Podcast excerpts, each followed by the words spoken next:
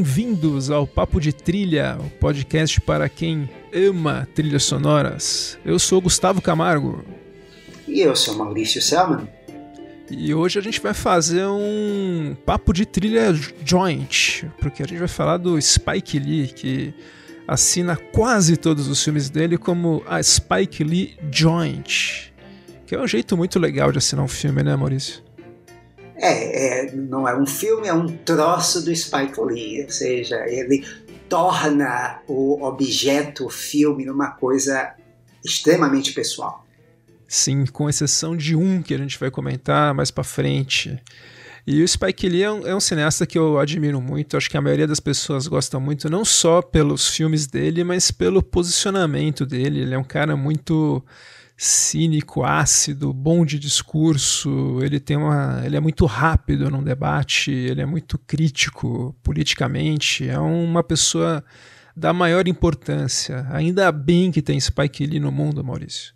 Com certeza. E Spike Lee é um cara que uh, ele é tão criativo que ele se atira no projeto. Então, quando ele acerta, ele acerta. Quando ele erra, também é muito interessante de se ver. Sim, é sempre. Eu concordo, é um cara sempre interessante.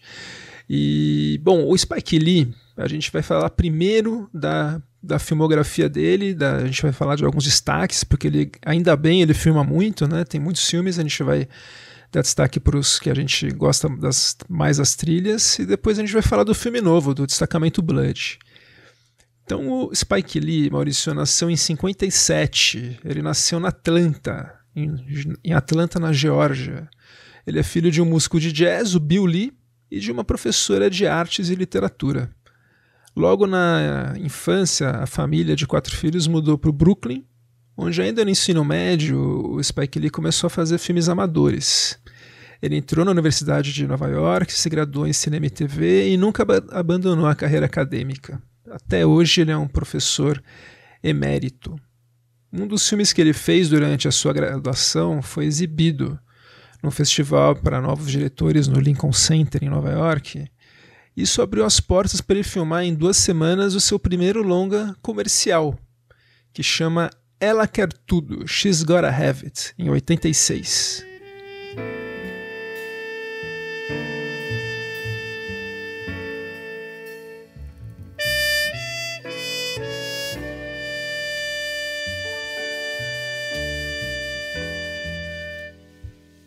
É um documentário sobre aquele documentário falso sobre uma mulher super progressista, super à frente do tempo, filmado em preto e branco, com algumas sequências em cores. Tem uma sequência em cores. O Spike Lee nesse filme também aparece como ator e para fazer a música ele chamou o pai dele, que eu já comentei, o Bill Lee, que é um ótimo compositor de jazz.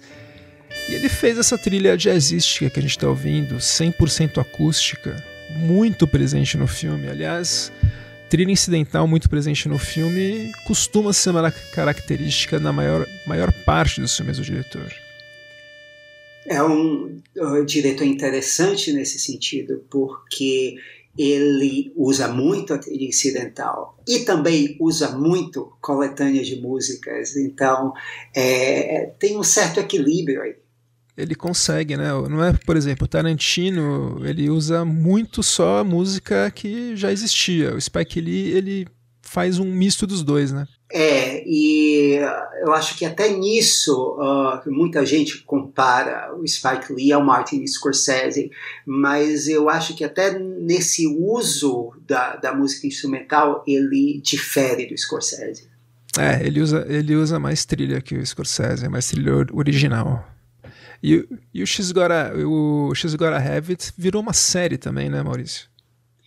Sim, uma série, uh, você pode assistir no, no, Netflix, uma série que já tem duas temporadas e, uh, bem, aí você tem mais coletânea e uh, a curiosidade é que os irmãos do, do Spike estão entre os roteiristas da série, das duas temporadas da série, uh, o Sinclair Lee e a Joy Lee, que também apareceram em vários filmes dele, como o próximo que nós vamos falar.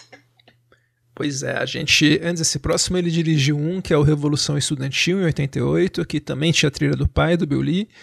Em 89 ele fez a, o filme que lançou ele e muita gente diz que até hoje é obra-prima dele, que é Faça a Coisa Certa.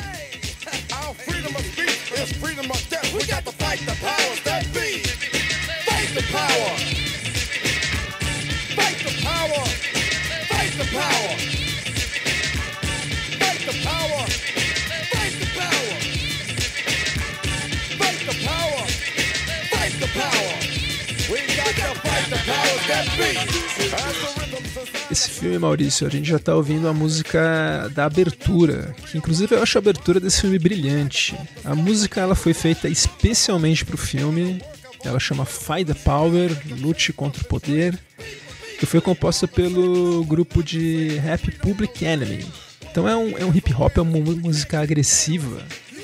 E assim, a abertura tem essa música e uma personagem feminina que é vivida pela Rose Pérez dançando uma dança que ela é meio, ela não chega a ser agressiva, ela chega a ser mais engraçada do que agressiva. E o Spike Lee consegue filmar isso, deixando a coisa mais leve. Então acho muito inteligente como nessa abertura ele já usa também a tipografia das letras, é uma tipografia colorida, alegre. Uma coisa que a, é uma coisa que a gente tem, uh, que a gente vai uh, falar mais uh, daqui em diante, é como o Spike Lee pertence a uma tradição cinematográfica e ele relê essa tradição, ele torna essa tradição pessoal.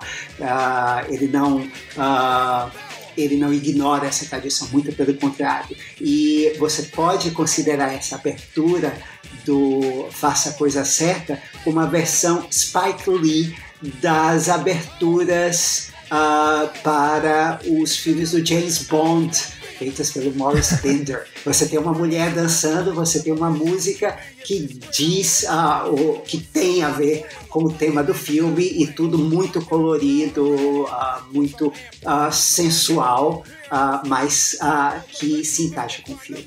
Não, total. E a música, ela é muito usada durante o filme, né? O filme tem um elenco maravilhoso. O, um dos atores é o Bill Nunn, que faz um personagem que é o Radio Harim. E é um cara grandão que ele anda com um rádio gigante. E sempre que aparece esse cara com o rádio, tá tocando essa música, o Fight the Power. E é esse personagem que vai ter o destino dele profético, idêntico ao do, ao do George Floyd que aconteceu hoje. Então é um filme muito. Ele é mais atual do que nunca, vale muito ser visto.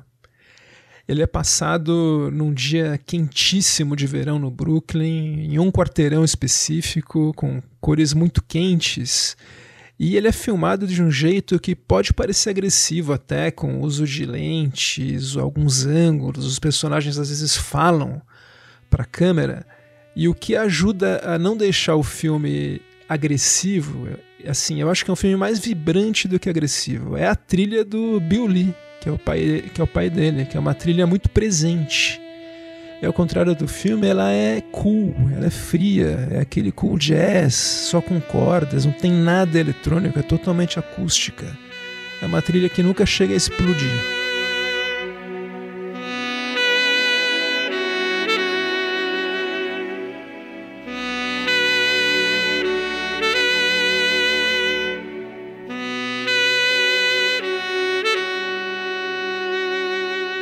Gente está ouvindo agora, tem alguns solos do Brentford Marsalis. Eu acho que foi um, um uso muito inteligente de, de, trilha de um filme que é um filme obrigatório. Eu tenho certeza que ele vai ser lembrado como um dos.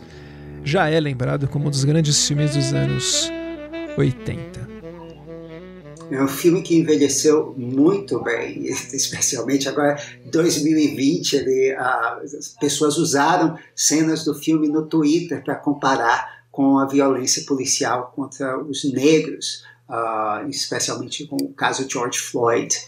É mais atual do que nunca. E falar em mais, em 1990 ele fez mais um filme. Mais e melhores blues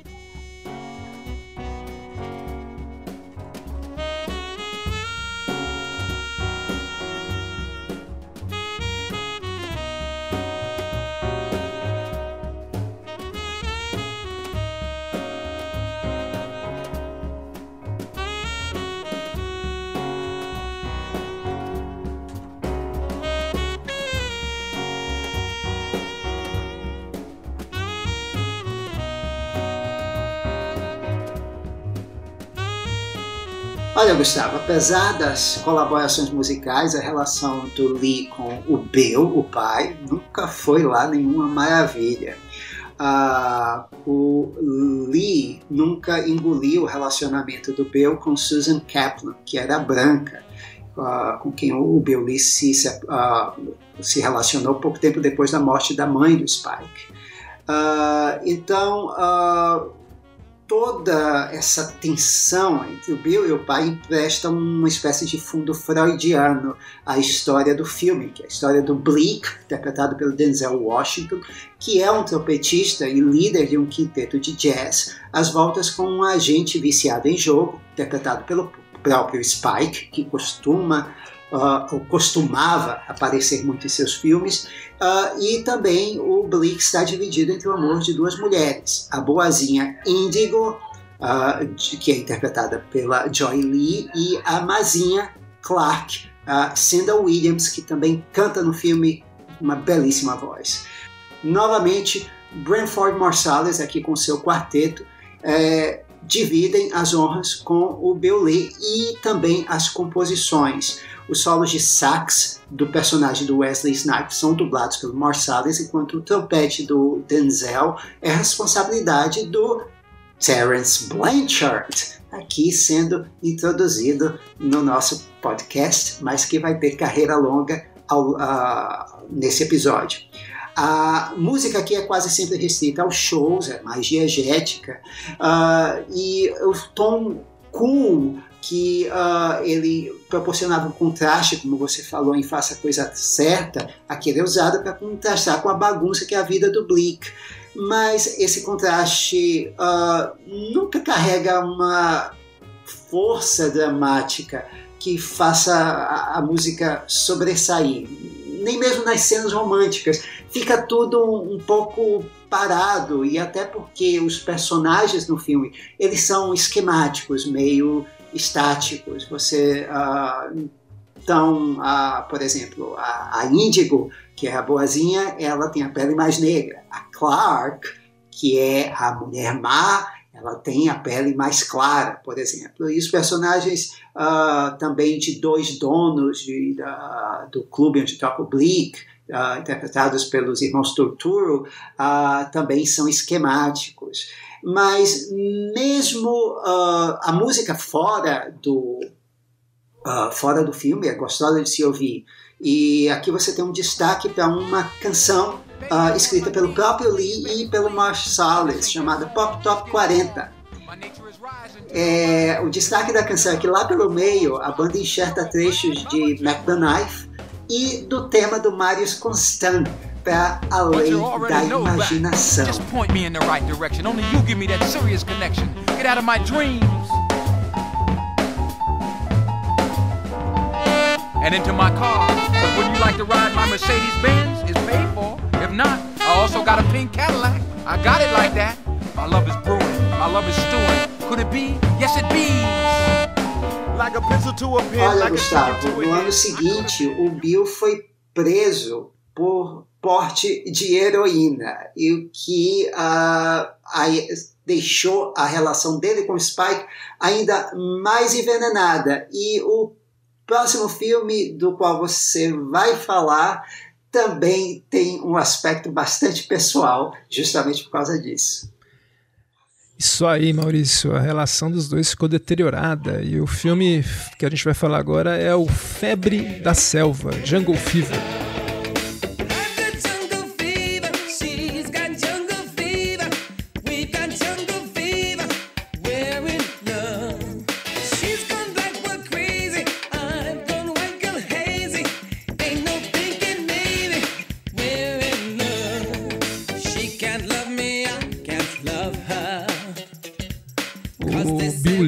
Falou que o Spike fez esse filme justamente por conta dele ter casado com uma branca. E o filme, a princípio, é sobre isso: um romance interracial entre um arquiteto bem, su bem sucedido, o Flipper Wesley Snipes, ele é casado com uma italo-americana de origem mais humilde, que é a Andy, vivida pela Annabella Ciorra.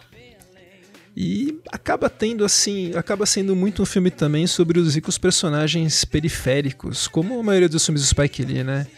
E muitos atores preferidos dele aparecem aqui, como os pais religiosos do Flipper, que são vividos pelo Ossie Davis e a Ruby Dee, que estavam no Faça a Coisa Certa. O irmão dele viciado em crack, que é o Gator, que o Samuel Jackson rouba o filme, é o melhor ator do filme. O ex-namorado da Andy, que é o John Turturro de novo. Todos todos constantes aí da trupe do Spike Lee. E todo aquele equilíbrio precário de tensões raciais em Nova York, que estava naquele no, no Faça Coisa Certa, aparece aqui de novo, quando um negro casa com uma branca, ou tem uma relação com uma branca. Os dois, o Spike e o Bill, já estavam de relações cortadas, como o Maurício falou, e quem foi promovido aí para fazer a trilha foi o Terence Blanchard, que já colaborou como músico nas trilhas anteriores e na época tinha 29 anos. Infelizmente, Maurício, essa trilha não está disponível, mas ela é bem rica no filme, viu? Ela inclui jazz, cordas, até o coral dos meninos do Harlem. O que tem muito nesse filme é uma série de canções que o Stevie Wonder fez pro filme. A gente está ouvindo, né, desde o começo a canção título do filme, que inclusive toca nos créditos iniciais, que são muito criativos. Inclusive o Spike Lee ele é muito bom de créditos iniciais. Ele sempre costuma ser bem, bem criativo, ele gosta de créditos iniciais. Eu é, adoro. É, mesmo quando é, mesmo quando os créditos, como no caso do infiltrado na clã, são na verdade dois segundos. Pois é, sempre tem alguma coisinha, né? É. Agora, isso que você falou sobre a trilha indisponível do Febre da Selva, isso infelizmente é um problema com uh, muitas das trilhas do Terence Blanchard uh, por Spike Lee aqui, de que a gente vai falar. Pois é, infelizmente ele é, ele é pouco representado em, em álbuns. O, além da canção inicial do Steve Wonder, que chama Jungle Fever, teve também uma outra. Bom, ele fez várias, mas um destaque, acho que talvez a melhor canção da trilha é o Feeding Off the Love of the Man que aparece nos créditos finais. Inclusive as letras da canção são mostradas durante os créditos, é muito criativo. Feeding off love of the land, leaving much to be desired, living off the love of the Lord, the price for life is high. Isn't love to be admired as the good and man expired? Mas no ano seguinte ele ia fazer um filme em escala épica, né, Maurício? Épica é a chave para Malcolm X ou Malcolm X.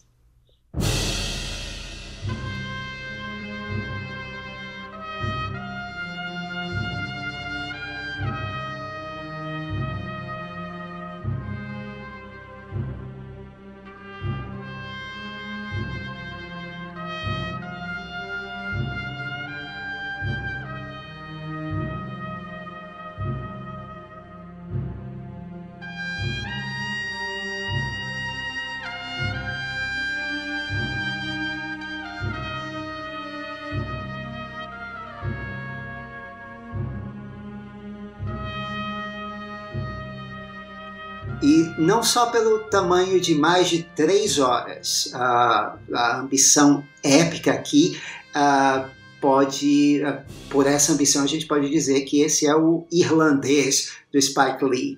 Porque da infância, a lenta transformação de Malcolm Little em Malik Shabazz e por fim em Malcolm X, ele sintetiza a história dos Estados Unidos na vida do líder e ativista negro é uma agiografia, porque ele, você vê a admiração dele pelo personagem aqui, mas também uma espécie de musical que evoca o Vincent Minelli.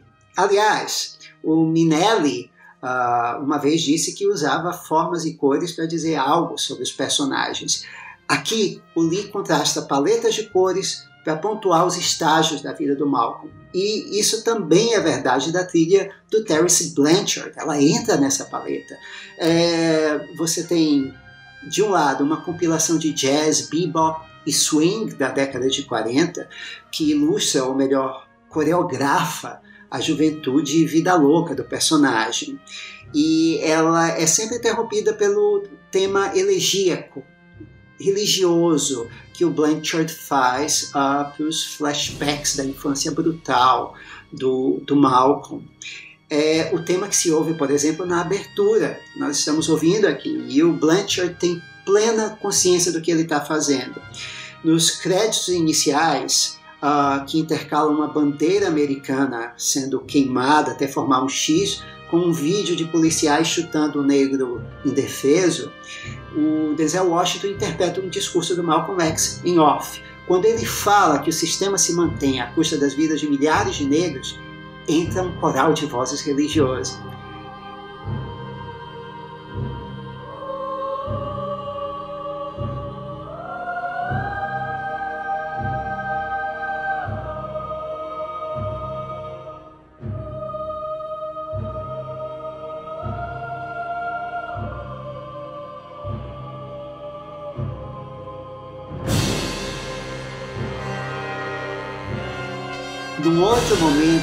Uma cena na prisão, uma montagem que mostra a educação do Malcolm por um prisioneiro mais velho, Baines, o Blanchard começa com o tema principal mais rápido, em poucos metais e sopro, mais leve, para simbolizar a juventude do Malcolm. Mas lá pelas tantas, após o coral, a música reverte para um jazz misturado a ritmos tradicionais africanos. É o Malcolm Little interpretando o mundo com novos olhos, mas olhos que são seus.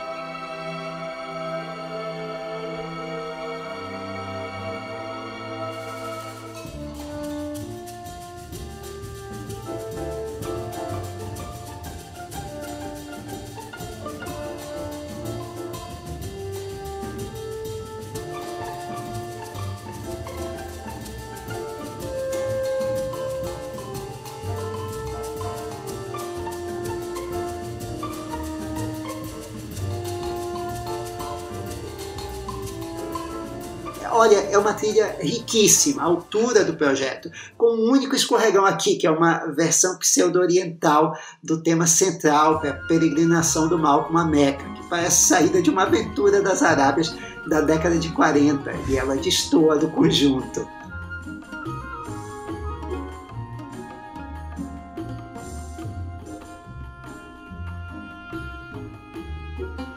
E ele era jovem quando fez né, essa trilha, ele tinha 30 anos só e começando a carreira de trilhas, né? Um compositor muito talentoso, né? Esses deslizes aí são fazem parte, né? De uma pessoa que está aprendendo, mas é uma trilha excelente é, e assim uma trilha que merecia prêmio, merecia indicação.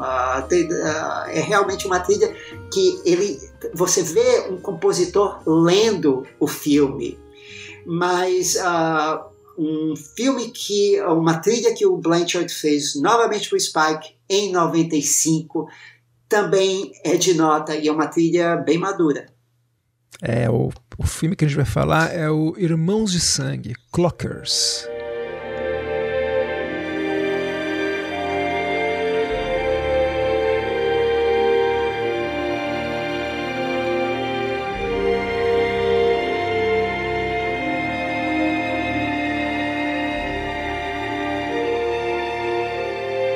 Esse projeto, Maurício, ele fez depois que ele dirigiu a comédia Crooklyn, Uma Família de Pernas pro Ar, em 94, que inclusive fala muito da. O, personagem do pai é um músico, é claramente autobiográfico esse filme, o, o Crooklyn.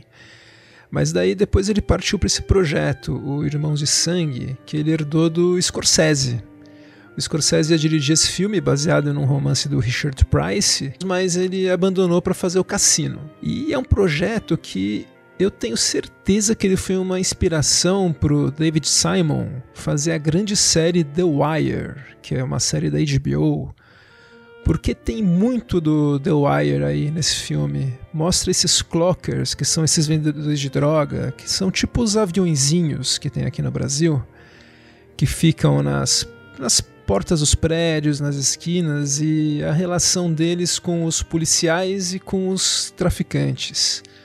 O filme acaba se centrando em um deles, o Strike, que acaba envolvido, na verdade, envolvendo o irmão dele em um crime. E o, a vida desses aviãozinhos, os clockers, é muito triste. E a trilha do Blanchard, ela é nesse filme sempre muito triste, muito melancólica. Ela contrasta muito com as canções pré-existentes utilizadas que os meninos ouvem. Eles ouvem, por exemplo, o Khan, né? coisas mais, mais vibrantes. A trilha mostra mais como eles são por dentro. Grande destaque aí da trilha é a faixa final, que mostra o destino do personagem Strike. É um. Olha, Maurício, é um belo filme do Spike Lee, viu? Clockers, recomendo. Um ótimo roteiro, né? Do, do Richard Price também. Sim. Ele fez mais. Ele é muito prolífico, né? Ele fez três filmes depois: O Garota 6, O Todos a Bordo, que tinha a trilha do Blanchard. Fez em 98 o Jogada Decisiva, que era com o Denzel Washington. Mas em 99 ele fez um filme de grande destaque, pelo menos na minha opinião. O que, que você acha, Maurício? Estamos falando de O Verão de Sam,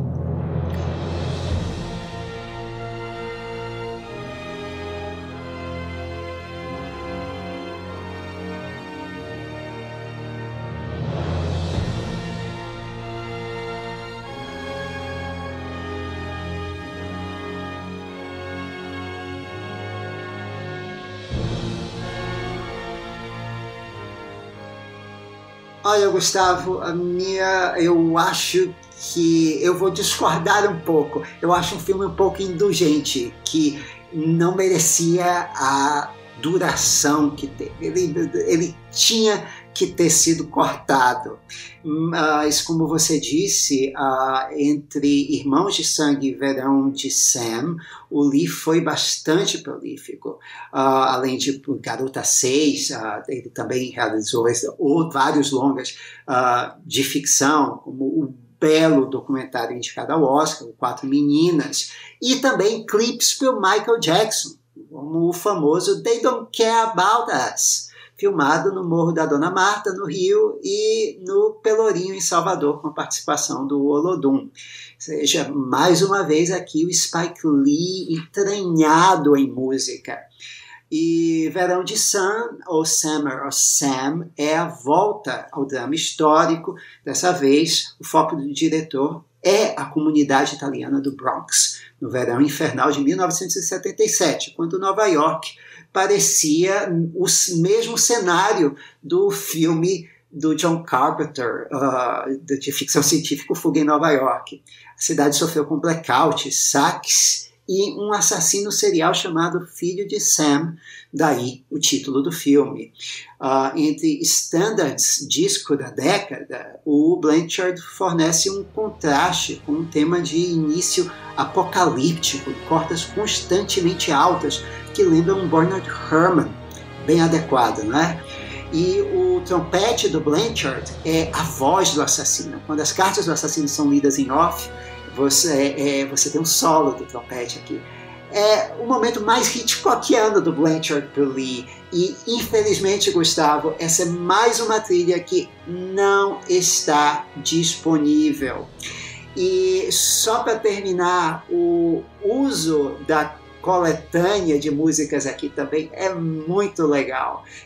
Provavelmente o melhor uso de Dancing Queen do ABBA para uma cena de briga de casal que é para mim uma das melhores cenas do filme entre a Mira Sorvino e o John Leguizamo e que você não adivinha como vai terminar mas o uso da música é muito bom é, eu, eu gosto muito desse filme, Maurício. Eu acho que ele foi um precursor do Zodíaco, inclusive na duração, no tempo. Eu acho que ele consegue transportar a gente para esse verão terrível de Nova York em 77 e mesmo com aquelas características dele, ele se centra em um em uma esquina, em um quarteirão com os personagens. Eu, eu defendo esse filme, eu gosto muito do Verão de Sam.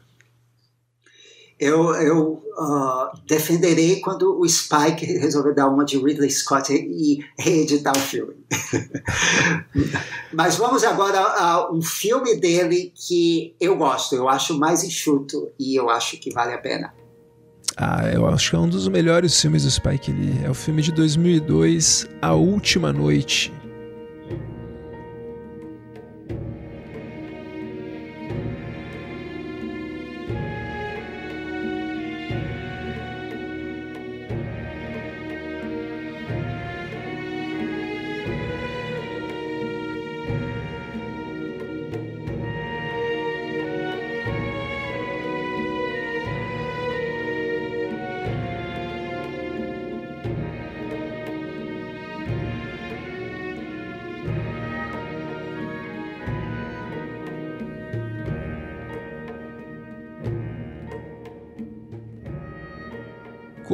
Próprio nome diz, é a última noite do Monte, que é um personagem vivido pelo Edward Norton, é um traficante de drogas que fez muitas escolhas erradas na vida e agora ele vai passar sete anos na cadeia.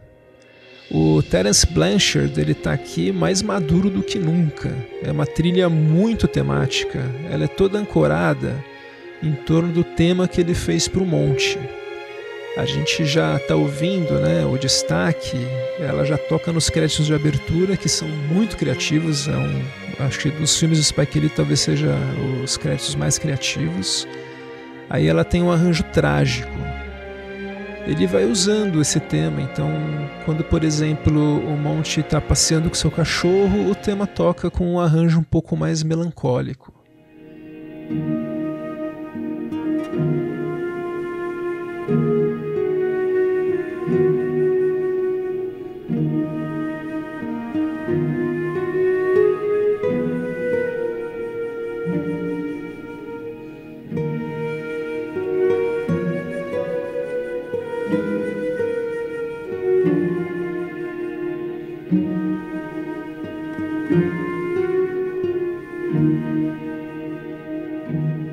Mas um, o filme tem mais do que isso, né? Tem uma cena em que dois personagens, amigos do Monte, que estão se preparando para passar essa última noite com ele, antes dele ir para cadeia, eles conversam num apartamento que tem o um marco zero do 9/11 ao fundo. A gente não pode esquecer que esse filme foi feito um ano depois do ataque às Torres Gêmeas. Foi um dos primeiros filmes a mostrarem as consequências do evento.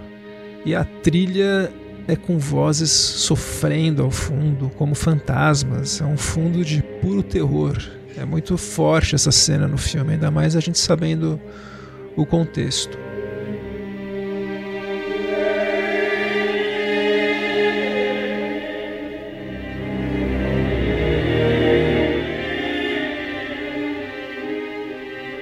No final do filme, esse tema do monte que ancora a inteira, ela ganha sua versão final. É um misto de tristeza, de arrependimento, de desperdício. Eu acho que, na minha opinião, é assim, é empatado com uma outra trilha que você vai falar daqui, daqui a pouco, a melhor trilha que o Terence Blanchard fez para Spike Lee, mas eu acho muito, muito boa.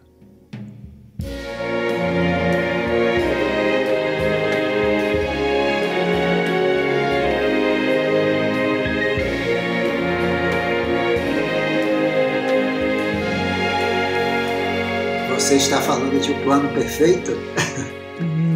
Não. Mas o plano perfeito é o próximo filme que você vai falar, mas ainda não é o plano. então vamos ao plano perfeito.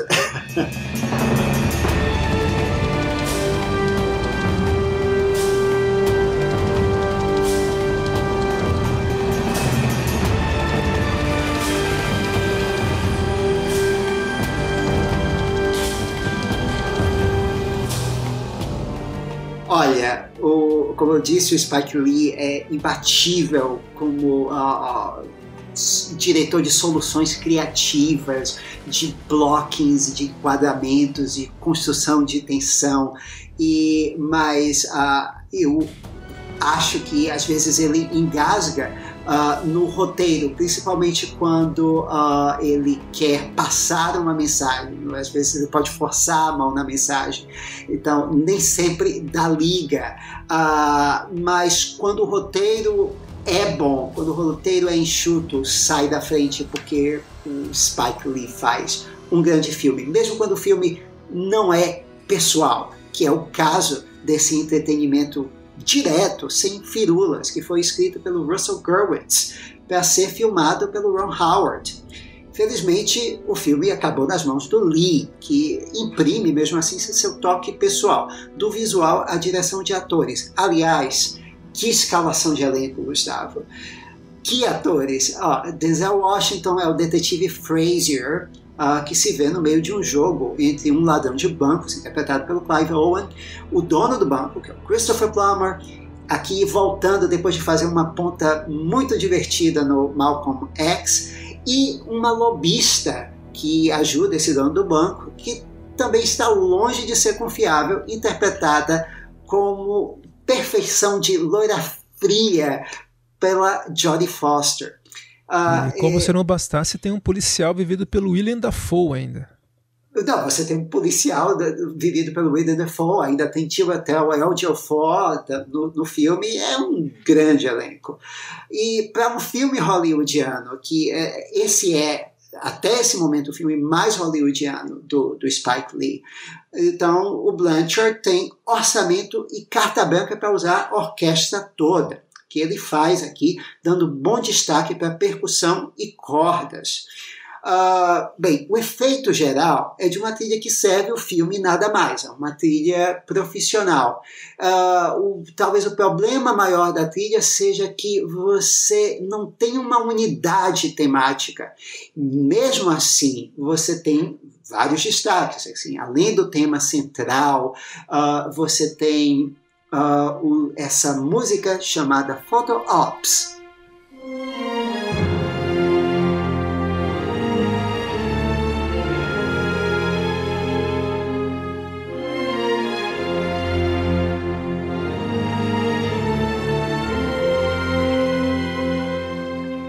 Que uh, esse é um filme sobre nazistas e você tem esse tema, uh, um tema heróico wagneriano, pseudo-wagneriano aqui, com uma melodia que gruda na cabeça. Uh, e que nós vamos falar dela daqui a pouco de novo, aguarde. Uh, mas além disso, tem essa faixa no violino, que é novamente para um componente nazista da trama, e que ela conjuga ao drama um lampejo de ironia que tem no filme do Spike mas que eu acho que falta um pouco no resto da trilha.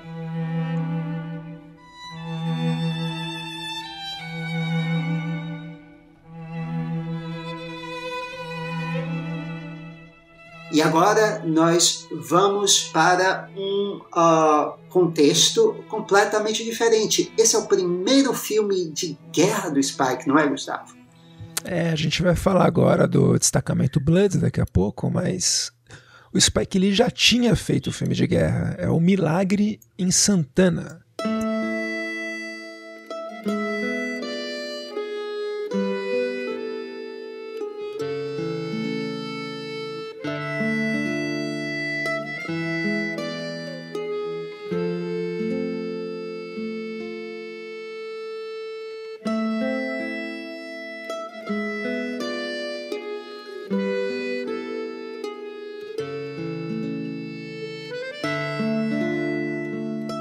Esse filme de 2008, Maurício, ele já abre com o personagem assistindo um filme de guerra com John Wayne. E a música que a gente falou do Faça a Coisa Certa, Fight the Power, chama o John Wayne de racista. Então a gente já sabe que o Spike Lee pensa do John Wayne. Tanto que o personagem comenta pro John Wayne na tela: olha, essa guerra também. Nós também lutamos essa guerra. É a guerra, no caso, é a Segunda Guerra Mundial. O filme é contado em flashbacks é sobre um regimento só de soldados negros mandados de propósito para uma missão impossível, uma missão para morrer mesmo. Um grupo milagrosamente sobrevive. Eles, enquanto tentam se salvar numa vila na Toscana, encontram uma criança italiana que eles passam a proteger. O... É um filme um pouco desconjuntado, Maurício. Ele é um filme que também, esse eu vou achar, vou dizer que eu acho muito longo, acho que não tem tanto foco, mas o, o mais forte do filme é a recriação de uma cena de um massacre real. Um dos imensos crimes contra a humanidade cometidos pelos nazistas foi nessa cidadezinha, nessa vila Santana de Stadzema. Os nazistas mataram 430 adultos e 130 crianças que estavam reunidos sentados. O Spike Lee filma essa cena de uma maneira forte, mas sem apelação. E o ponto alto da trilha do Terence Blanchard é essa cena, porque não tem música na cena e após essas cenas fortíssimas, perturbadores, são muitos segundos de crianças, mulheres, idosos sendo fuzilados. O que vem depois não é o horror, não é, não é terror, é um lamento pelas vítimas, a tristeza.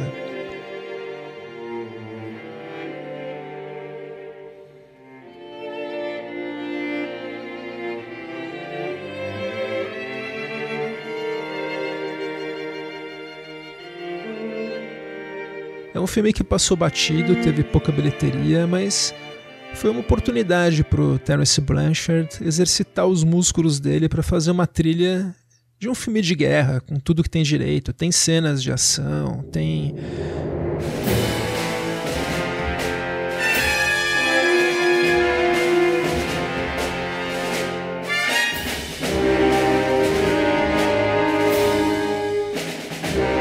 Tem reencontro no final, super melodramático. É um filme, olha, muito, muito, muito desconjuntado, mas que tem coisas interessantes. É, você vê que nessa época o Blanchard já já está uh, diversificando, assim, digamos que ele está usando músculos de compositor que ele não usava no começo. Uh, então ele tem uma orquestra à disposição e ele vai brincando com isso e ele vai testando, experimentando. É bem legal. Pois é, e ele tem já nessa época ele já tinha era um compositor, tem uma carreira paralela com o jazz, né, e com as trilhas, né? Ele acabou fazendo 40 trilhas, ele ganhou 6 Grammys, é um compositor muito bem-sucedido, tanto como compositor de trilhas quanto como músico de jazz. E uma das trilhas premiadas dele é para esse documentário que o Maurício vai falar agora, de 2007. Sim, ah, e que, de certa forma, ela serviu como treinamento para ele fazer o milagre em Santana. Estamos falando de quando os diques se romperam, when the levees broke.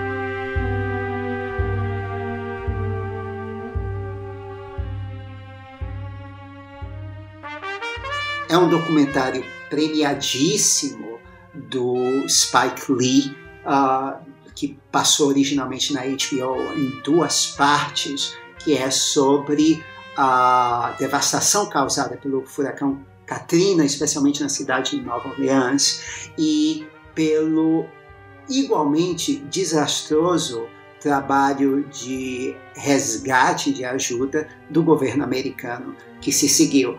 E por todas essas uh, paralelos entre tragédias naturais e governos inapetentes, incompetentes, uh, é outro filme do Spike Lee que é extremamente atual.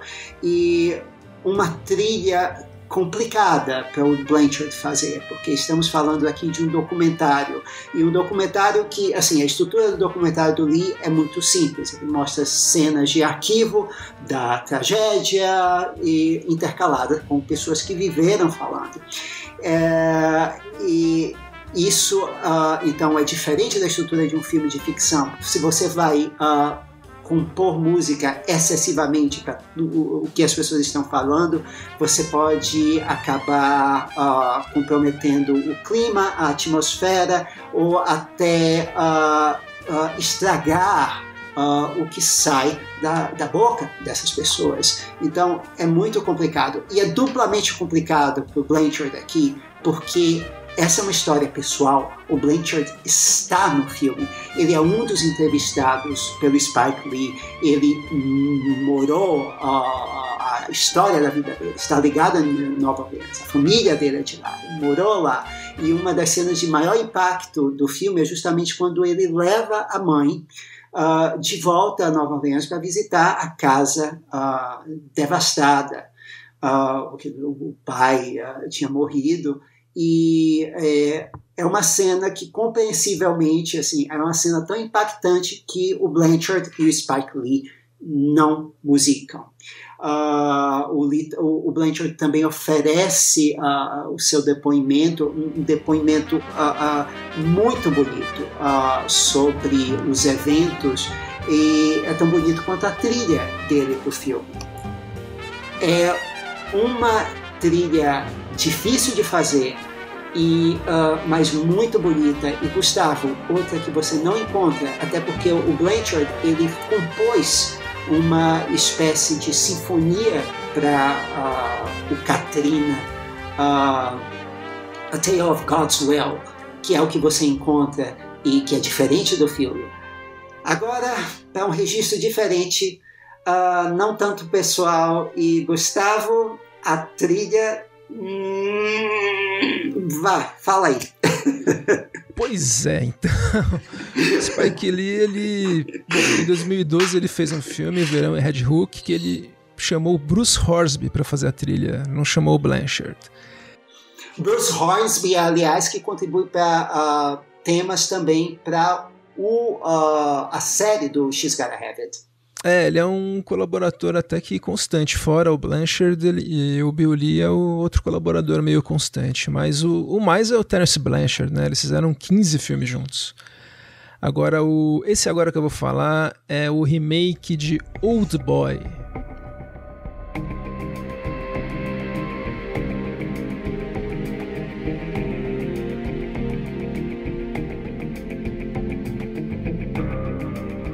É um remake do filme do Park Chan-wook de 2003, que é um dos maiores fracassos da carreira do Spike Lee. Na verdade, é um filme que ele foi muito reeditado pelos produtores, eles cortaram cerca de 30 minutos do filme tanto que ele, o Spike Lee não assina como a Spike Lee Joint, ele assina como a Spike, a Spike Lee, Lee Shit. a Spike Lee Mistake, por exemplo. E é um filme assim, Maurício, assistindo, ele é até ok, mas faltou personalidade. Talvez nessas, nesses 30 minutos cortados pelos produtores tivesse a, a personalidade do Spike Lee. Mas eu realmente não achei. É um remake correto, é bem escalado. O Josh Brolin é um, um bom ator para fazer esse personagem que fica preso. Se não me engano, são 14 anos, fica preso um bom tempo 14 ou 18 anos e é solto. Ele não sabe por que foi preso, por quem foi preso. E, bom, é uma história clássica, né? Baseado num, num mangá que o Park Chan-wook adaptou e agora foi adaptado de novo. É, na verdade o filme é uma fulanização do, eu acho, já clássico filme do Park Chan-wook. Pois é, fica é, é meio meio totalmente desnecessário. Tanto assim, o, o Terence Blanchard escapou dessa trilha. Para a trilha ele chamou o espanhol Rock Banhos, que geralmente faz trabalhos bem acima da média, mas aqui ele fez uma trilha, olha, qualquer coisa, viu? Ela é, no mínimo, no máximo, aliás, correta, como a gente está ouvindo. Como filme, não tem personalidade. Olha, eu diria assim, é um pouco Michael Nyman que James Newton Howard ali, remake de Retroceder Nunca, Render-se Jamais, Acular. Uh, eu, e assim, por conta disso, eu acho que ela nem é correta. Eu acho que em alguns momentos é, é, ela, na verdade, ela acaba estragando mais ainda o filme. É que o filme não tinha muito, né? Como... É. é, uma, é o famoso rebosteio, Maurício. é, e, e, engraçado que ele, o Rock Banhos, fez um trabalho que foi, inclusive, indicado a prêmios no mesmo ano, que foi para a refilmagem do Evil Dead. Né? Não, ele é um ótimo compositor. Acho que esse filme aí é um buraco negro de, de, de sugou o talento de todo mundo. de todo mundo.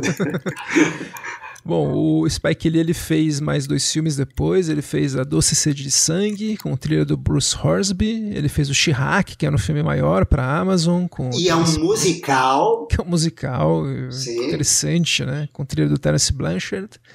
Mas ele explodiu mesmo de novo, do assim, com uma explosão como a gente nunca tinha visto desde o Faça a Coisa Certa, em 2018, né, Maurício? Sim, finalmente o Lee voltou ao radar, digamos assim, do, do mainstream, com Infiltrado na clã The Black K Klansman.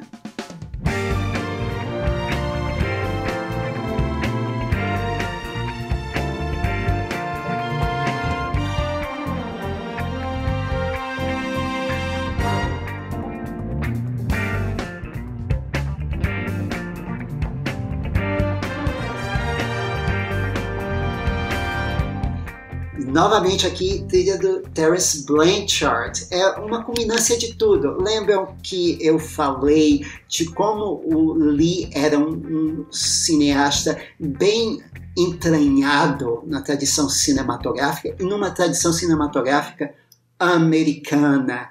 E uh, o filme O Infiltrado no Clã, que é baseado na história real de um policial negro que uh, ele é, vai trabalhar para a, uma, a Delegacia Central de Polícia de Colorado Springs, nos Estados Unidos, na década de 70, e ele acaba, uh, se, como diz o título brasileiro, perfeito, se infiltrando na Ku Klux Klan com a ajuda de uh, um uh, policial branco judeu interpretado pelo Adam Driver.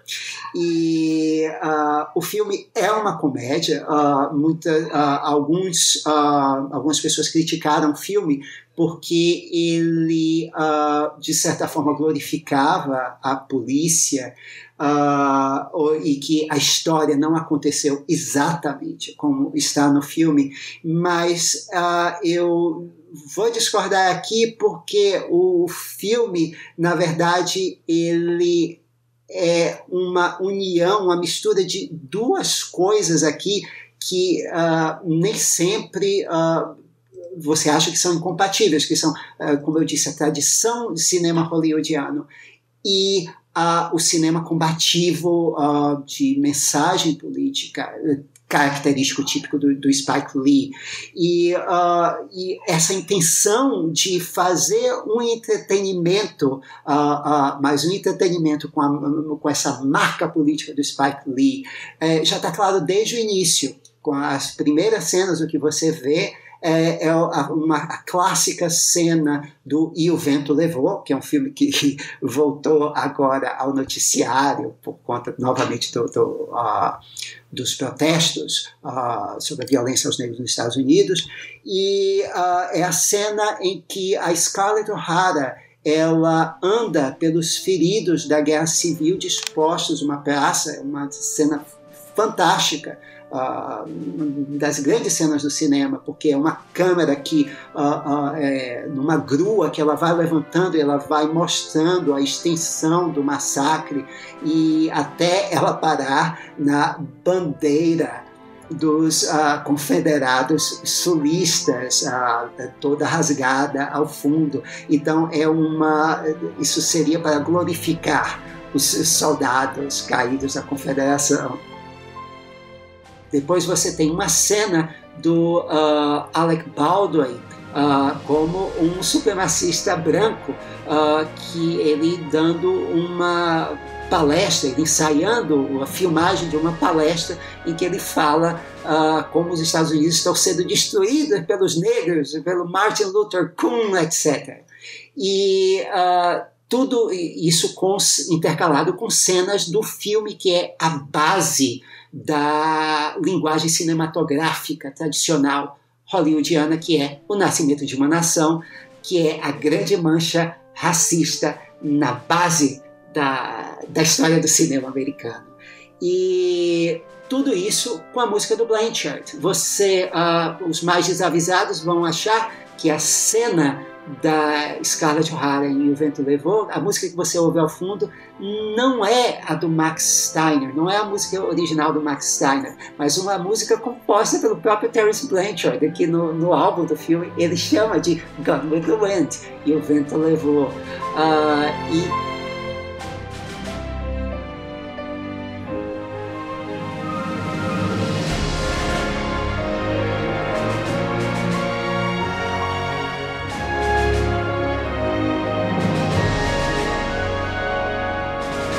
essa música é, ela é um pastiche de um tema heróico que ela vai tocando ao longo de toda essa sequência.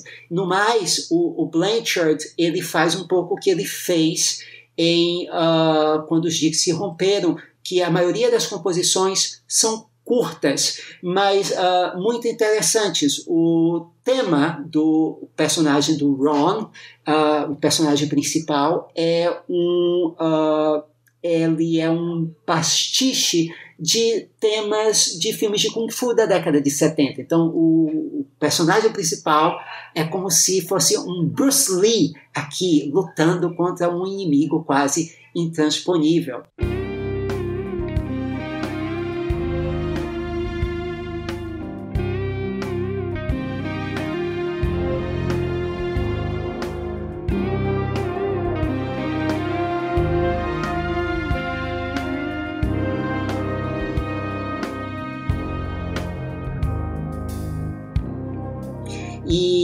Tema que vocês ouvem agora, que é o tema da supremacia branca,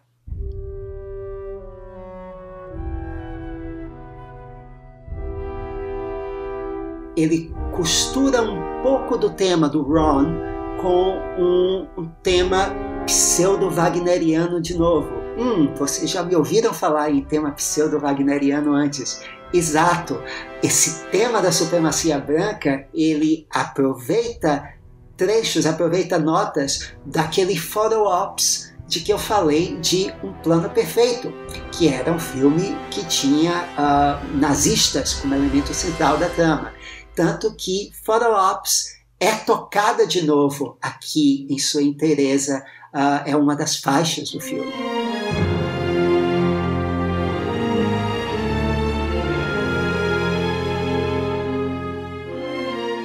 Uma faixa numa cena forte, né, que mostra cenas reais, né, de pessoas do em Charlottesville, né?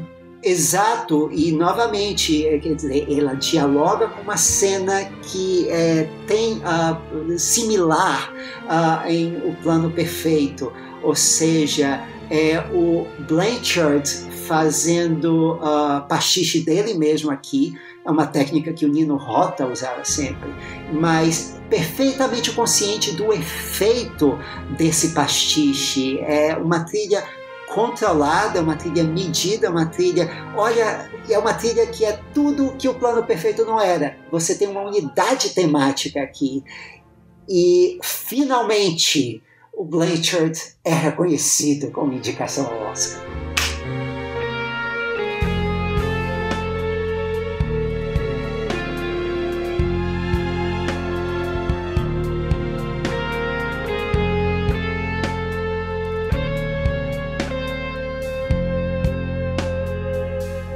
Demorou, mas veio.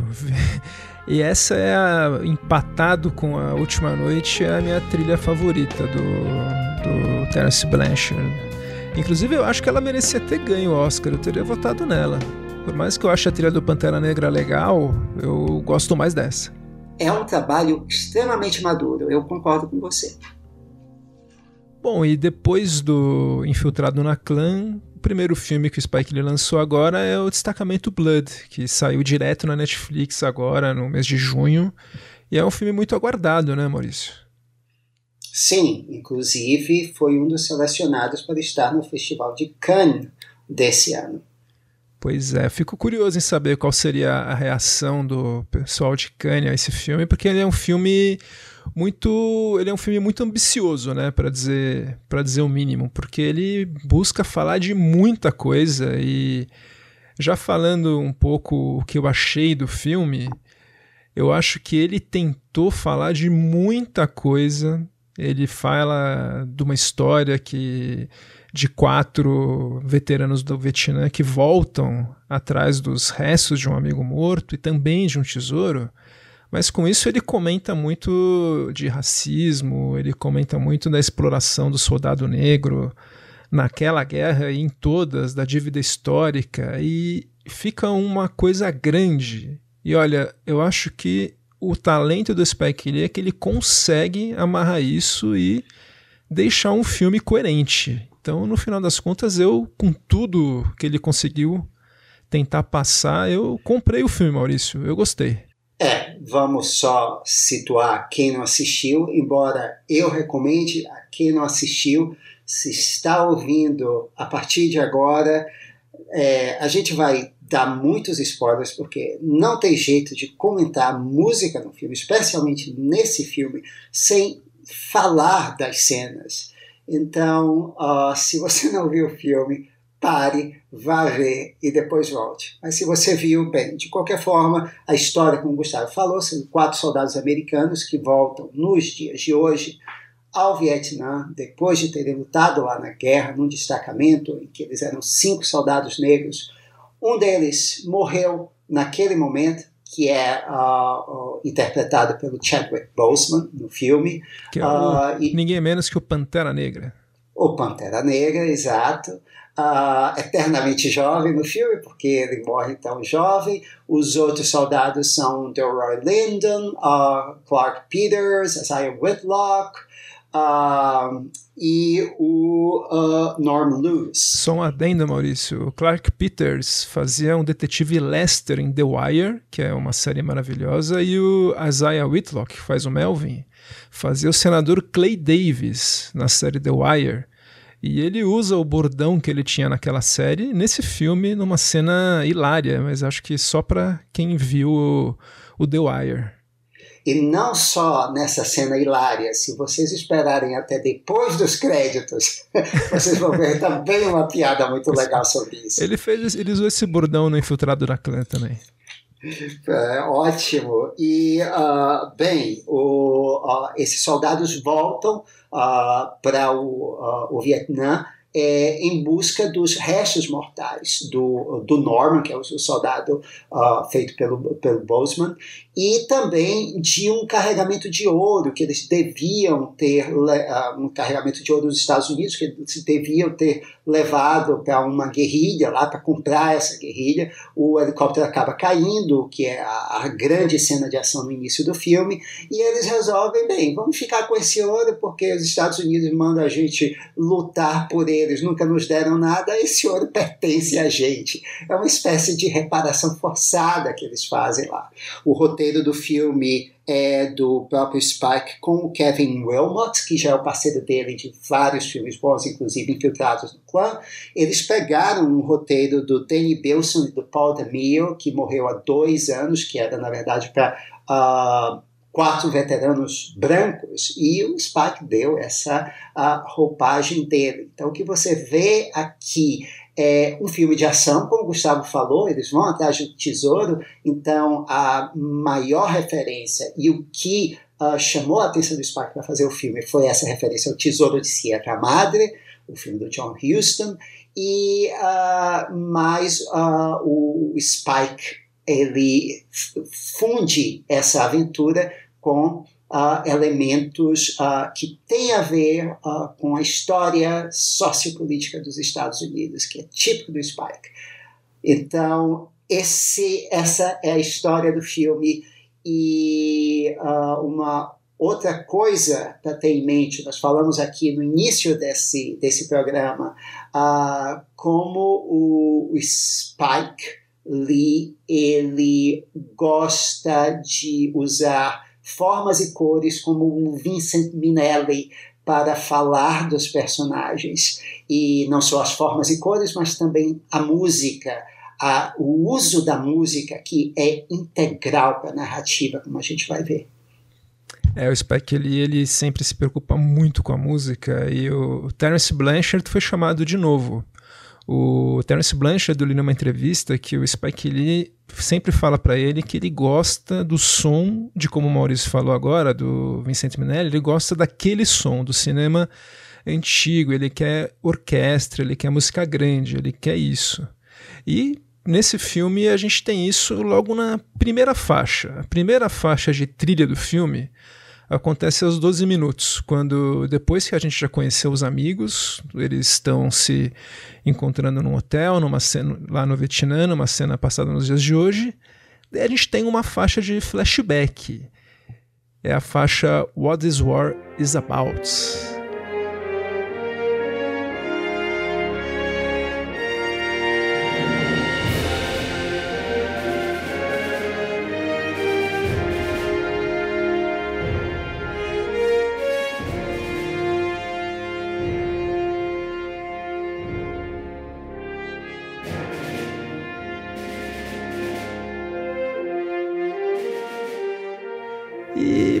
Maurício, a gente já está ouvindo, é uma faixa antiga, a moda antiga, clássica, tem um estilo meio John Williams. Muita gente pode achar que ela é meio intrusiva no filme. Mas vale lembrar que quando essa cena começa, o, a janela do filme muda. Ele fica. Ele muda a janela, fica uma janela mais estreita. É, o filme tem quatro formatos diferentes de tela, de acordo com a época e com a, a, o, o tipo de câmera que é usada. Pois é, então muda, como o Maurício falou também, como tipo de câmera, muda o grão também da cena. E é uma cena que é muito muito incomum, porque os atores que, que aparecem em personagens mais jovens são feitos pelos personagens, pelos atores com a idade real deles. Então a gente vê os soldados que seriam jovens interpretados pelo Delroy Lindo, pelo Clark Peters e todos. Só o Melvin que é interpretado pelo pelo Pantera Negra mesmo. E o Norman. O, o Norman, isso, o Stormy Norman, que é o é. líder deles. E então faz sentido, né? Ser uma faixa diferente.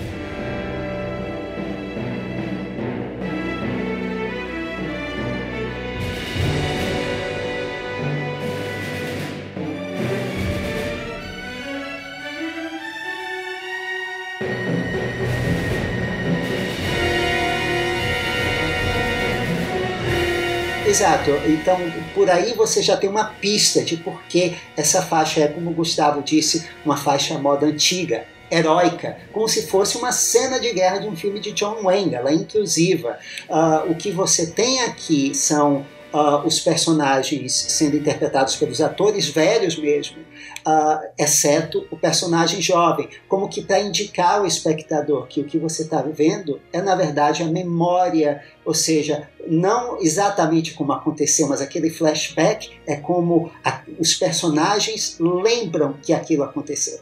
E eles dão aquilo uma conotação heróica.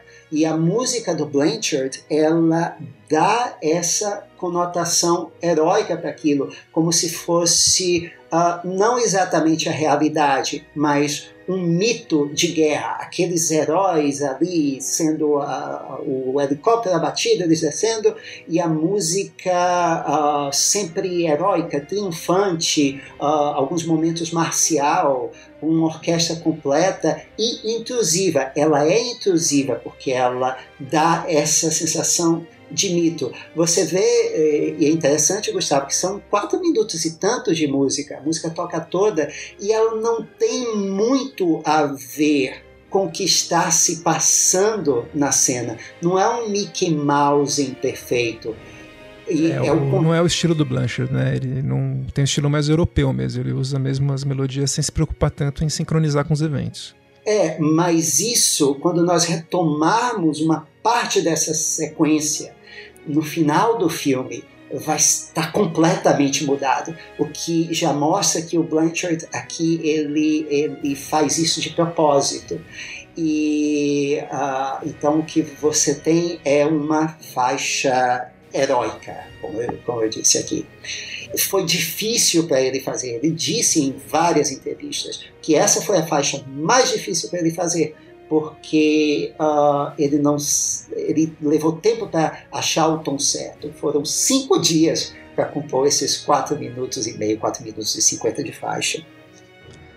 É, é uma faixa que eu, eu no filme ela não me incomodou, mas eu vi muita gente falando que ficou incomodada, mas eu, eu para mim casou bem.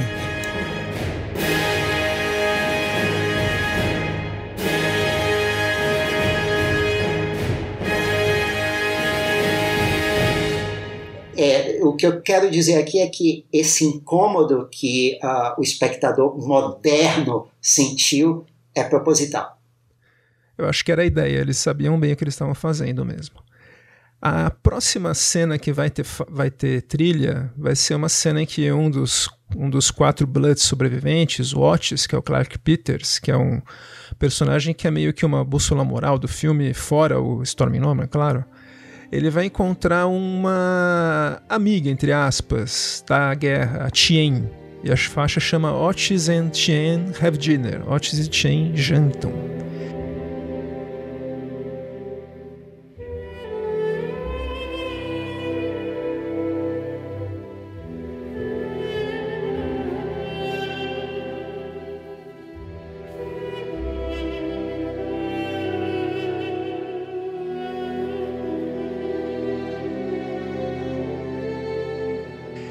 E Maurício, essa faixa é interessante porque a gente está conhecendo esses personagens agora. E a faixa do Blanchard passa para a gente uma ideia que eles têm uma história e um sentimento de ternura muito forte, mais com textura do que melodia. Ele usou um instrumento que é o duduk, que é um tipo uma espécie de um oboé armênio. E ele, é, ele a princípio a gente pode pensar que ele representa os vietnamitas em geral e representa sempre que tem alguma alguma questão aí mais emotiva no filme. Não é só. Um, é um laços humanos, né? Quando tem assim um laço forte entre duas pessoas. Exato. Eu acho muito legal ele ter escolhido um instrumento que a gente associa com música asiática. Já é um comentário dele também de quem também foi muito vítima dessa guerra, né?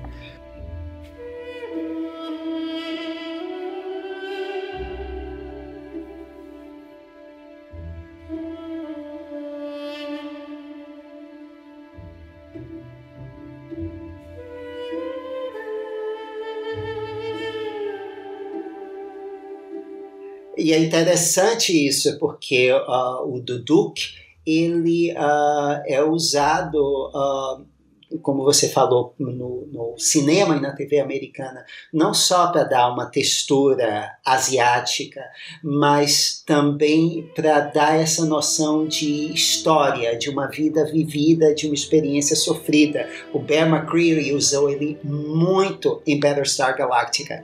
E sendo o Spike Lee o Spike Lee, eu não sei, mas eu tenho minhas suspeitas de que o Dudu que pode ter sido usado por pela conotação uh, histórica do, do, do, do que ser um instrumento armênio, e você tem aquela questão do genocídio armênio, do massacre dos armênios pelos turcos. Então, é um instrumento que carrega na sua origem, na sua localização peso, né? geográfica, ele tem um peso. Então eu acho que isso também, uh, isso também conta. Uma outra coisa desse tema é que ele apresenta também o motivo do regimento dos cinco, que são cinco notas.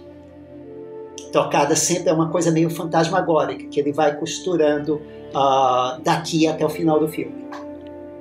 Eu vou dizer que esse é o meu momento preferido de trilha no filme, viu, Maurício? E novamente, o Spike deixa a trilha, a, o tema tocar todinho. Não, todo. Esse, esse, esse CD, inclusive eu vindo no Spotify, a trilha tá inteira. É uma hora de música para um filme de duas horas e meia. E olha, é. A, a, trilha lançada no, no, álbum no Spotify é uma benção, porque um, o, uh, o Blanchard ele dá os nomes, os títulos das faixas que identificam exatamente o momento no filme, mas não entregam o filme. E dois, a trilha está na ordem.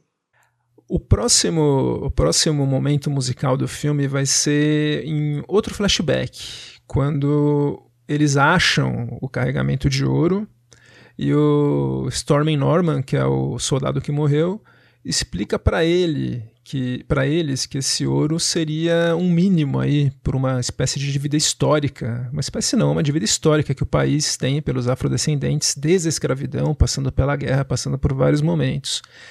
E é um tema nobre. Eu vou dizer que é um tema que a gente associa tanto ao ouro em si, quanto ao Storming Norman. É um, uma espécie de um tema de um tema heróico, mas de um de um herói que não é tão celebrado, é um herói que merece ser celebrado, algo assim.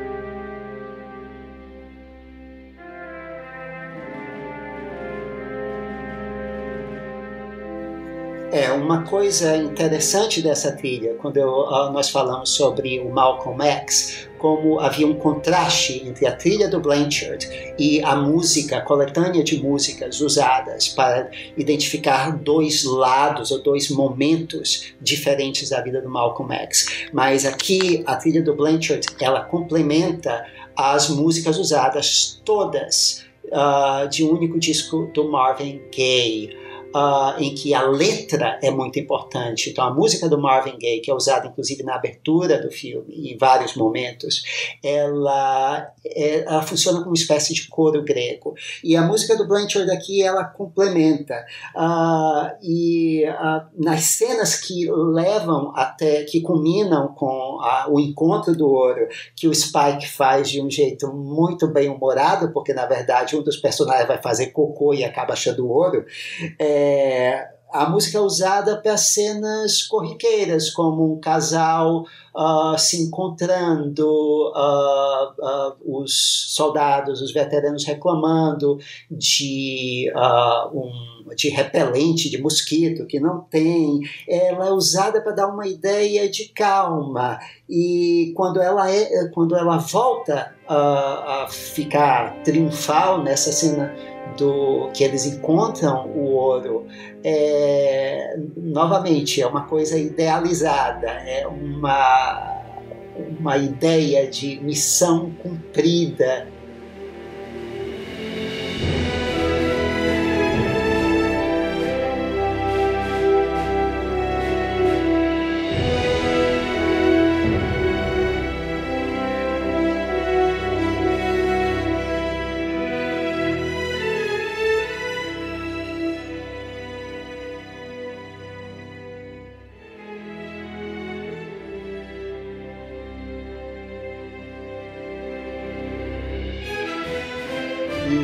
música novamente é bem John Williams, inclusive com um final triunfal de uh, pratos tocando, a orquestra crescendo.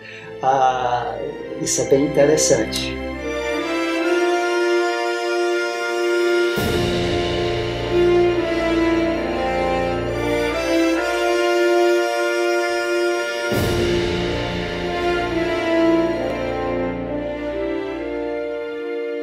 E é legal que eles, inclusive.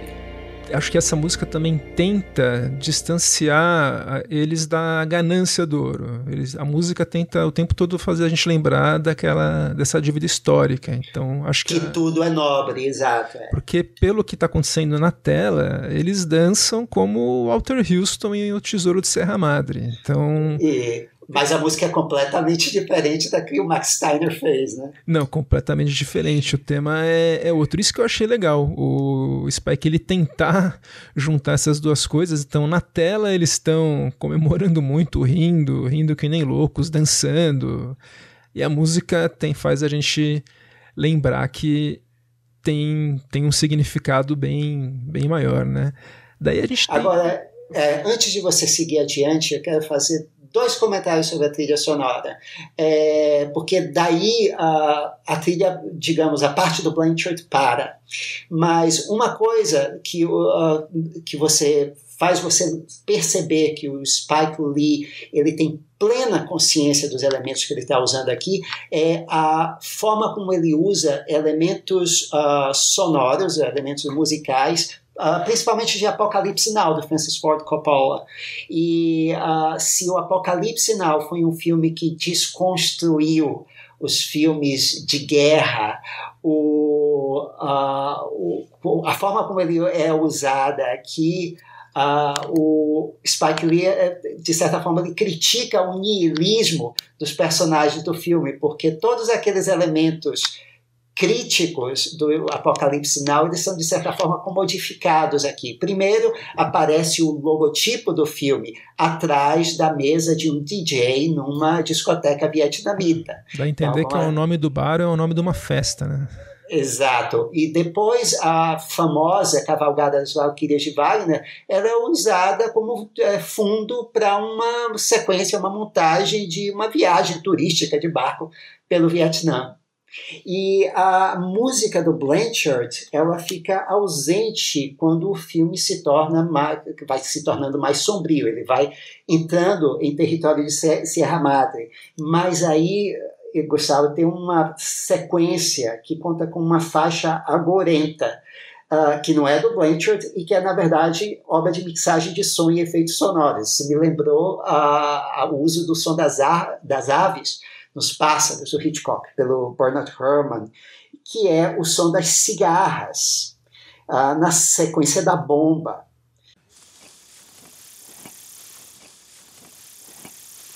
Então. Uh, é, essa, e que é uma sequência surpreendente, né? A gente leva um susto e é sem música mesmo, é bem lembrado. Só tem essa, é. esse som das cigarras antes.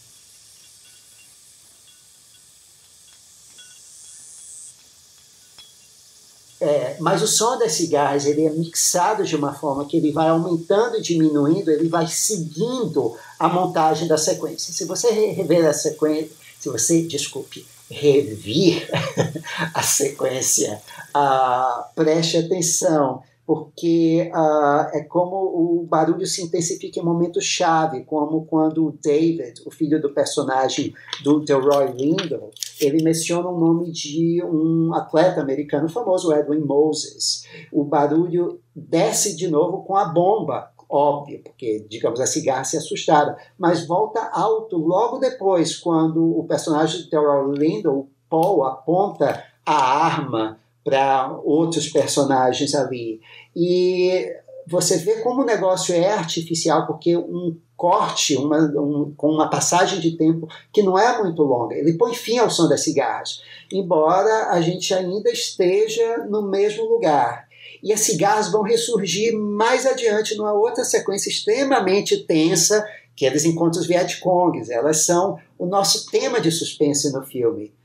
E a, a música do Blanchard ela some é, porque aquilo você não tem nada de glamouroso é como se todo aqueles a, a, aquela atmosfera heróica das memórias dos personagens tivesse sumido porque tudo que sobra aqui é morte e paranoia tem, então a gente tem, como o Maurício falou, muita cena sem música. Essa cena das minas, que é uma cena forte do filme, sem música. Tem um tiroteio com os Vietcongs, que é todo sem música a música para tiroteio é, é relegada aos flashbacks mesmo, com a janela diferente. Tem, como o Maurício falou, esse canto grego aí do Marvin Gaye, somente quando o Paul decide se separar, então, que é o personagem do Delroy Lindo, que é o que mais enlouquece. É o, inclusive é o, é o eleitor do Trump no filme. O boneco que ele usa do Trump vai passando de vilão em vilão. É muito engraçado isso. Já Renault usando boné é antológico. É ótimo. E daí tem uma espécie de montagem de cenas com os três grupos, com o Paul sozinho, os Vietcongs e o resto do grupo chegando no templo, ao som do Marvin Gaye meio que a capela. É muito, é muito interessante. É, poder. É, lembre que o Marvin Gaye a capela, na verdade, ele só toca na parte do Paul, na parte do The Roy Lindo. É, que é o. É, é, como se ele estivesse pensando na música, cantando. Isso. Tem um longo monólogo dele falando sozinho, o Paul, e depois ele é picado por uma cobra, quando eu acho que é um momento que não é muito feliz da trilha, que a trilha dá um, dá um grito junto com ele, que não precisa, né?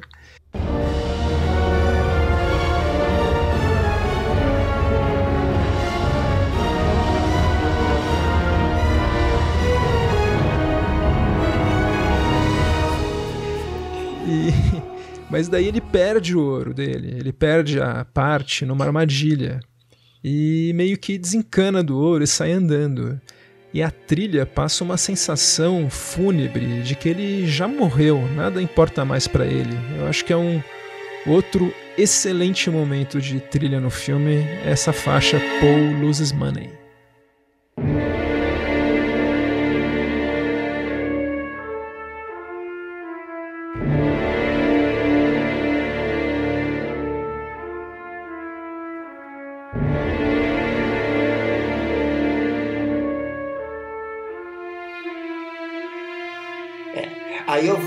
Aqui nós vamos também uh, nos separar nas trilhas, porque eu vou discordar um pouco de você. Eu acho que é, do momento em que eles uh, se separam, aí a música do Blanchard volta quando os Vietcongs voltam ao lugar onde eles estavam, e aí os Vietcongs também se separam para ir atrás deles. A música do Blanchard volta, mas ela volta num registro diferente. É como se fosse a introdução de toda essa sequência que você acabou de contar, que ela a, a montagem fica mais frenética e a música do Blanchard ela adquire essa atmosfera operática, ela é mais exagerada, ela é mais dramática. Da voz de cada personagem, por exemplo, quando você tem uma cena só com Paul, você tem um registro diferente e a música continua tocando quando a cena muda. Nós temos um corte para o grupo do Otis, que está no templo, por exemplo, e a música vai continuar tocando, como se fosse uma área de ópera em que você tem diversas vozes e diversos motivos concorrendo ao mesmo tempo. Então, é, e isso ela complementando os trechos da música do Marvin Gaye que vai tocando até aquela cena uh, que eu falei para vocês que nós iríamos falar, que é um outro flashback.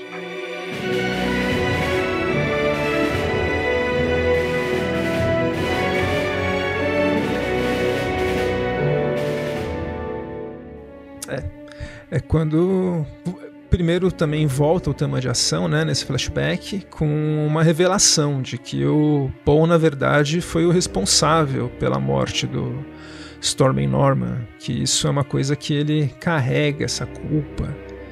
E... Além do estresse pós-traumático, ele é. carrega essa culpa. E repare como nessa cena, a música do Blanchard, ela faz um Mickey Mousing perfeito efeito da ação na cena, da Vietcong se arrastando no chão até o tiro, a música reage ao que está acontecendo na tela. É o completo oposto daquele tema heróico que tinha no início. E é legal que o tema do que é o tema do ouro, o tema do Storming Norman tem um tem um ele faz aí uma uma colocação dele inteira. Acho que é o momento que a gente ouve mais claramente esse tema.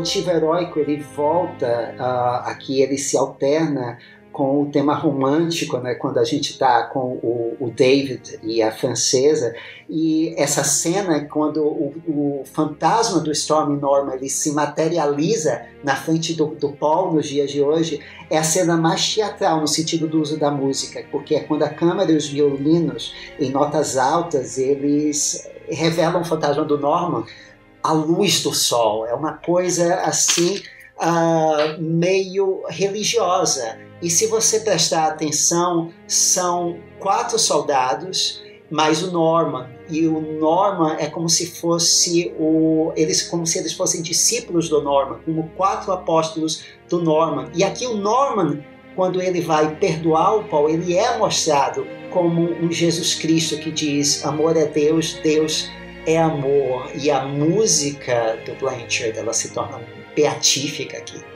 É, e uma coisa que eu acho que não termina muito legal nessa cena é que o Paul ele tem uma ele tem uma catarse, né? ele tem uma crise de choro violenta abraçando o Storm, o Storm Norman.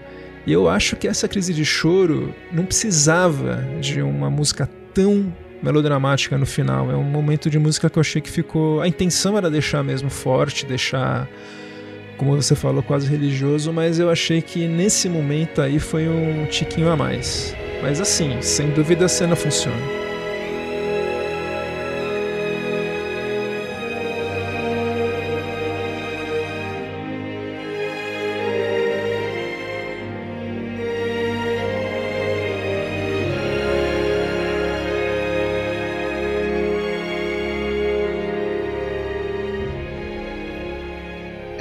Não, eu acho que aqui é, era a intenção de ser um tiquinho a mais, porque é quase uma sequência de transe religioso. Então, assim, o excesso faz parte do clima.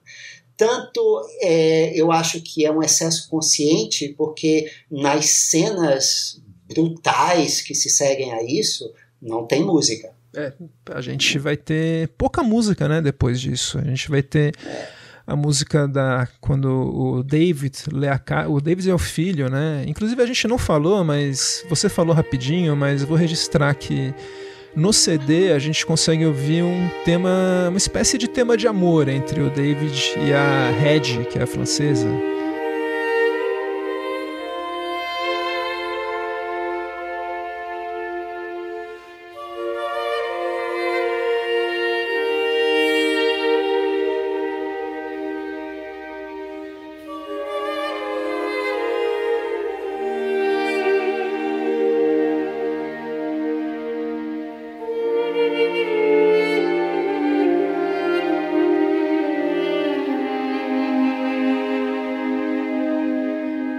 Gente ouve no filme duas vezes pelo menos. Mas é bem baixo, né? Eu acho que é, é bem, hum. bem discreto no filme. Ela passa é, batida, eu acho. Não, é, presta atenção. É, são três momentos. É, quando ele se encontra na pousada, quando ela vai fazer xixi. Aliás, esse filme tem uma coisa com momentos fisiológicos do personagem impressionante. E, e no depois... final, no, quando ele, ela tá, ele tá falando da mãe dele. Isso, é, e ela está cuidando dele, exato. Então eu acho que, que dá. E é o Duduque de novo, né? É o Duduque, que mostra aí, mas com um tema mais terno mesmo, de amor. Eu acho. Isso. No CD funciona melhor que no filme. Eu achei que no filme eu não.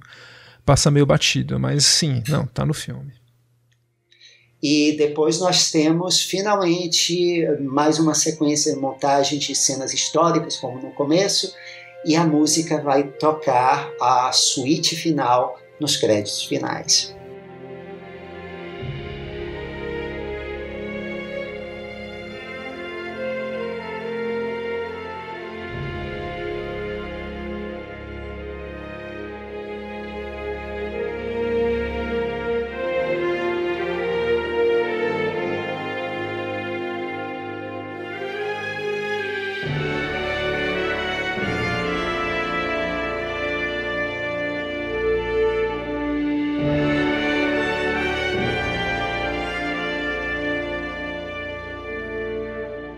Que é um resumo dos temas do filme. eu, eu, aparece os atores, né? Eu acho legal quando aparece cenas dos atores com o nome dos personagens, tipo filme do John Land, sabe, no final. é, as cenas de créditos são bonitas, né? Aquela, aquelas créditos finais, sim. e o legal gosta de créditos, né? É... Dessa vez não foi no começo, mas foi no final. É, e o legal é aquilo que você já notou da outra vez, é, o Blanchard creditar todos os músicos nos créditos finais. É, isso é, isso é a coisa do Spike Lee, viu? Ele fala que ele acha que merece, quem tocou no filme merece aparecer. É um cara que respeita a música no filme. E Maurício, qual que é o momento de música no filme que você mais gostou? Eu falei o meu, né, que foi o, o e a Chain jantando, e você? Olha, no CD, essa foi a que mais me impressionou. Uh, agora, no filme, é exatamente essa, que, essa sequência, é, esse terceiro ato todo, que esse final que você não gostou, que eu acho que essa costura das cenas com uh, os temas operáticos do, do Blanchard, aquilo me impressionou bastante. Eu achei bastante sofisticado no filme. Legal. Bom, eu dando uma nota da, pra música no filme, eu vou dar nota 4. E pra música no CD, eu vou dar nota 3. Eu acho que é um, um CD. É um CD bom de ouvir, ele tem passagens legais, mas não é. não imagino que é uma trilha que eu vou revisitar muitas vezes, não.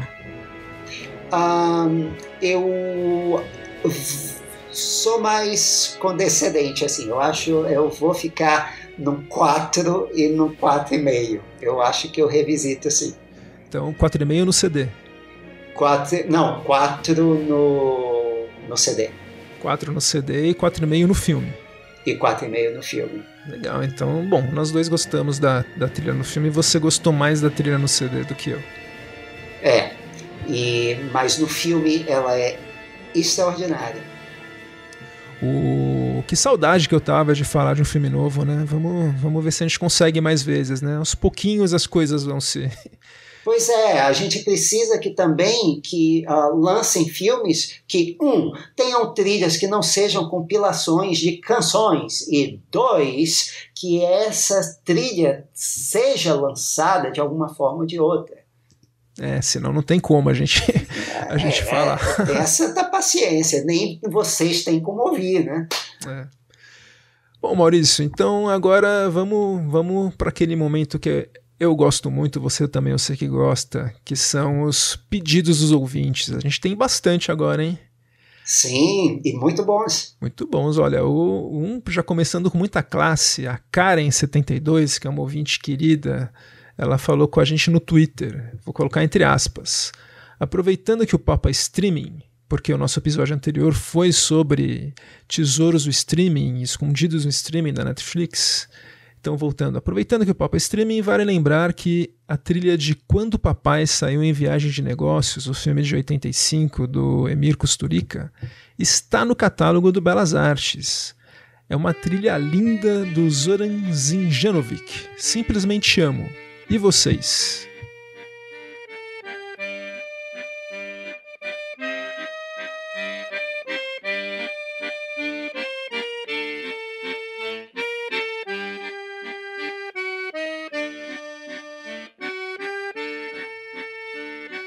Olha, a trilha é realmente sensacional e a gente vai deixar tocar aqui uh, bastante porque ela tem uma mudança, esse tema tem uma mudança no meio que é surpreendente. Você não imagina, é muito boa. É boa mesmo e ela tem. O filme tem um, caráter, um caráter meio fantasioso e ela tem uma coisa meio circense que ajuda muito nisso, né? E é impressionante porque uh, o Zoran Simjanovic, ele não é muito conhecido aqui, mas ele tem uma carreira enorme no cinema da antiga Iugoslávia também, e uh, ele é pau para toda a obra. Ele vai dessa uh, trilha mais sinfônica até instrumentos eletrônicos. O cara é muito bom. É uma pena que a maioria dos filmes uh, que para os quais ele fez música não passaram aqui. É, e depois o Costurica mudou de parceiro, né? Ele seguiu com o Goran, esqueci o nome, Goran, que fez também alguns filmes como A Rainha Margot e tal. Ele mudou de parceiro depois.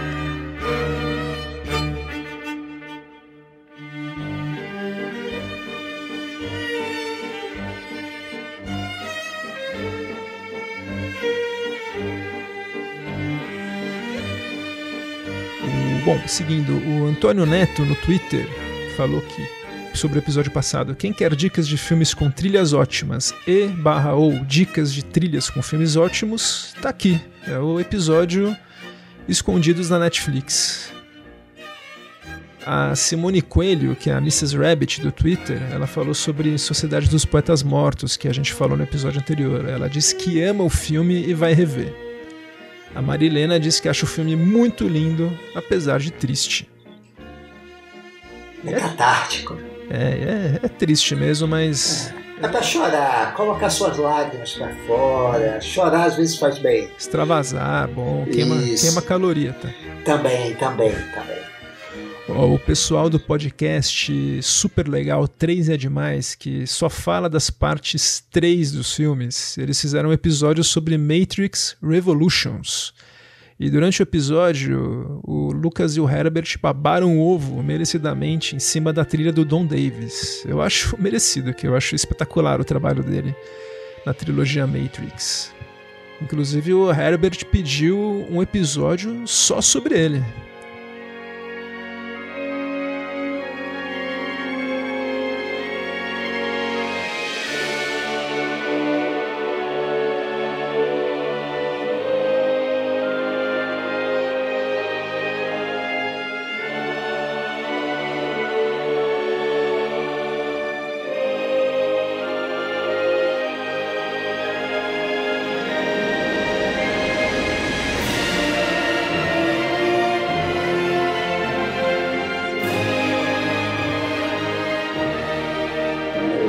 Tom Davis é um, uh, é um compositor que é muito pouco lembrado. Pois é, ele trabalha como orquestrador ativamente. Mais, exato. É. Ele orquestrou, sabe qual trilha? A gente falou aqui, a trilha de História de um Casamento. Ele tá trabalhando como orquestrador. Mas eu acho que ele que deveria trabalhar como compositor. Eu torço muito para ele fazer a trilha do Matrix 4, né? Tomara, né? Pô, não foi anunciado ainda, mas nossa, eu acho que tem sem, sem aquele som do Don Davis não é Matrix. Não, não. E se o cara tá vivo e disponível, para que é que você vai usar? É, ao, ao, perigo, né? Mas acho que as, as Wachowski, a Wachowski, né? Se não for, ela vai ou com aquele pessoal do, dos filmes do, do Tom Tickwer, que ela usa de vez em quando, ou com o Michael Giacchino. Mas espero que vá com Don Davis. Pois é, pois é.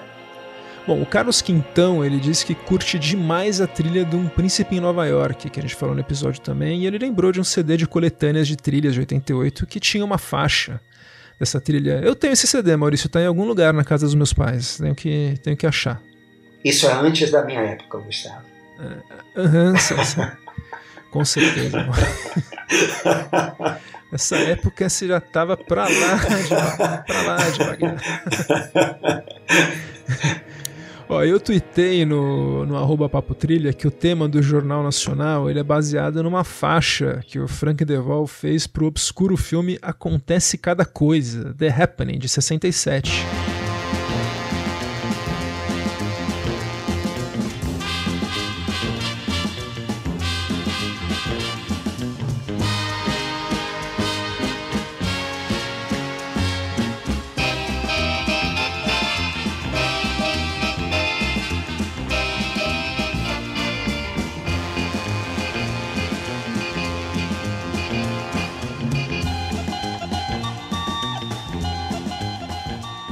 O Lelo Lopes disse que queria um episódio só com essas curiosidades. Ah, de, de música de cinema que foi parar em novela da Globo? Ixi. Tem, eu, eu, não vou falar caso a gente faça esse episódio, mas tem uma música de um filme do Alain Resnais que foi parar num quadro do Silvio Santos.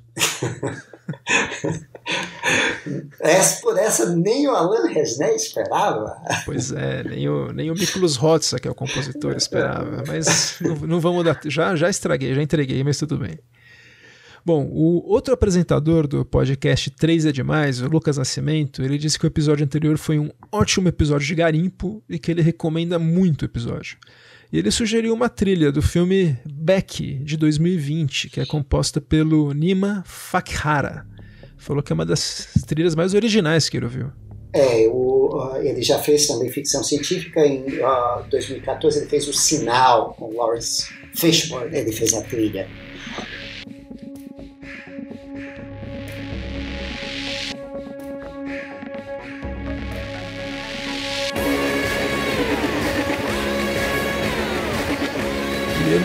Vi o filme ainda, mas pelo que eu tô vendo da trilha, parece que é um filme tenso. Eu vi falar que é de um sequestro e tal. Vamos, vamos ver, eu vou conferir o filme.